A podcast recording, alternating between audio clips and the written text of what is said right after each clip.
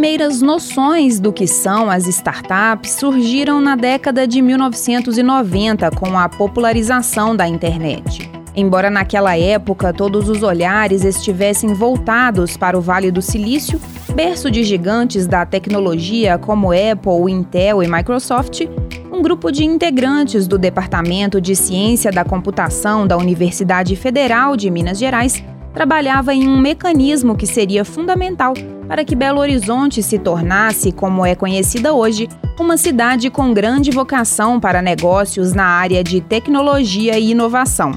Junto com a chegada do novo milênio em maio do ano 2000, os professores Nívios Iviane Bertier Ribeiro Neto, Alberto Laender e Ivan Moura Campos fundaram a Aquan, empresa especializada no desenvolvimento de mecanismos de busca online. Para Ziviane, atualmente professor emérito da UFMG, um dos maiores desafios naquele momento era a obtenção de recursos para manter o projeto em execução. Na época, não havia como conseguir dinheiro para investir na. Né?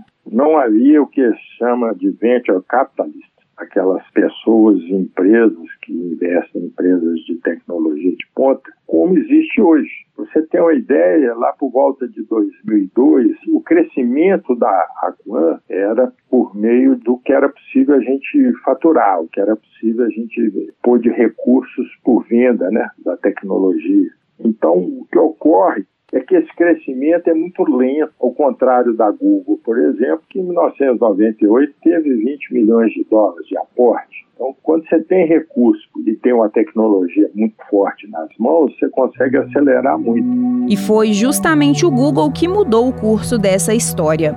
O algoritmo de busca da Aquan chamou a atenção da companhia, que já tinha muita força nos Estados Unidos, mas ainda começava a explorar outras regiões. Diante das dificuldades financeiras, os professores da Universidade Mineira concordaram em 2005 com a venda da Aquan, que se transformou no primeiro centro de engenharia do Google na América Latina.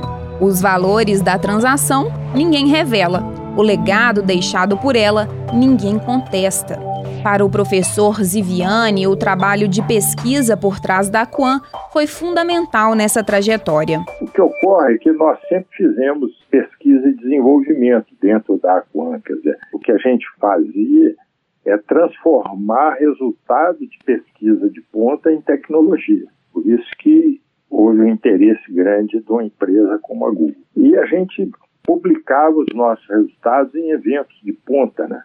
onde tínhamos interação com o Google e outras grandes empresas. Com isso, a gente entrou no radar da empresa Google, porque o nosso mecanismo de busca era muito bom, já era famoso, era melhor até que o da própria Google é, para a língua portuguesa. Anos depois da tecnologia da Aquan ter sido absorvida pelo Google, o trabalho da UFMG segue sendo um dos principais motivos para que Belo Horizonte concentre grande parte do mercado de inovação do Brasil. O professor Luiz Chaimovics, chefe do Departamento de Ciência da Computação da universidade, explica por que a instituição é creditada desta forma.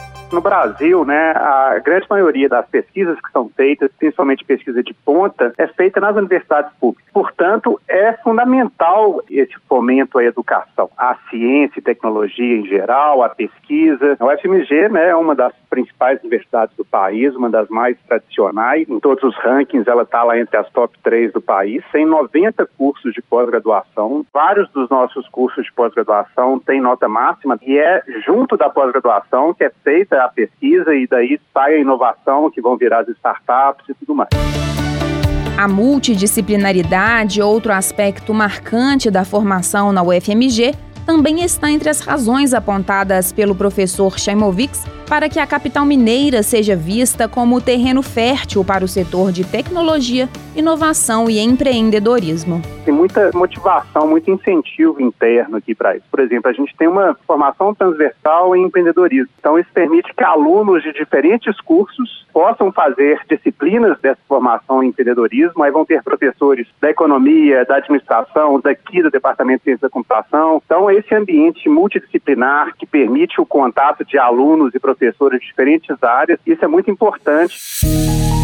Mesmo que o papel da educação seja incontestável no processo de crescimento do mercado de inovação, ainda há um longo caminho a trilhar para que toda a capacidade produtiva desse segmento seja explorada, como argumenta o professor Marcelo Speziale, diretor de Ciência, Tecnologia e Inovação da Fundação de Amparo à Pesquisa do Estado de Minas Gerais, a FAPEMIG. O nosso potencial de gerar inovação, eu não considero que ele ainda está no seu ápice de maturidade. A gente ainda tem muito a fazer, tá? Porque de uns 15 anos para cá que começou-se a falar muito na questão de empreendedorismo e inovação de uma forma mais assertiva, mas ainda assim, os centros de pesquisa, as próprias universidades, os institutos federais e as escolas de um modo geral ainda não abordam em sua totalidade esses assuntos. Então ainda tem muita coisa a ser feito.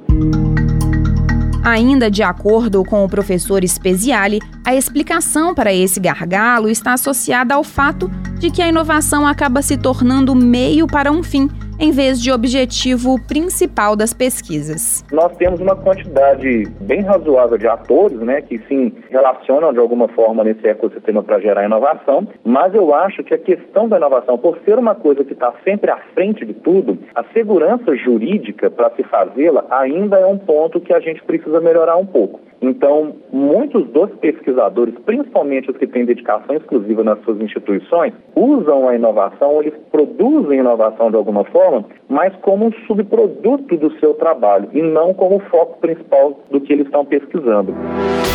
Nesse cenário de oportunidades, a capital mineira passou a abrigar, nos últimos anos, um complexo ecossistema composto por estruturas como incubadoras, aceleradoras, hubs de inovação e coworking.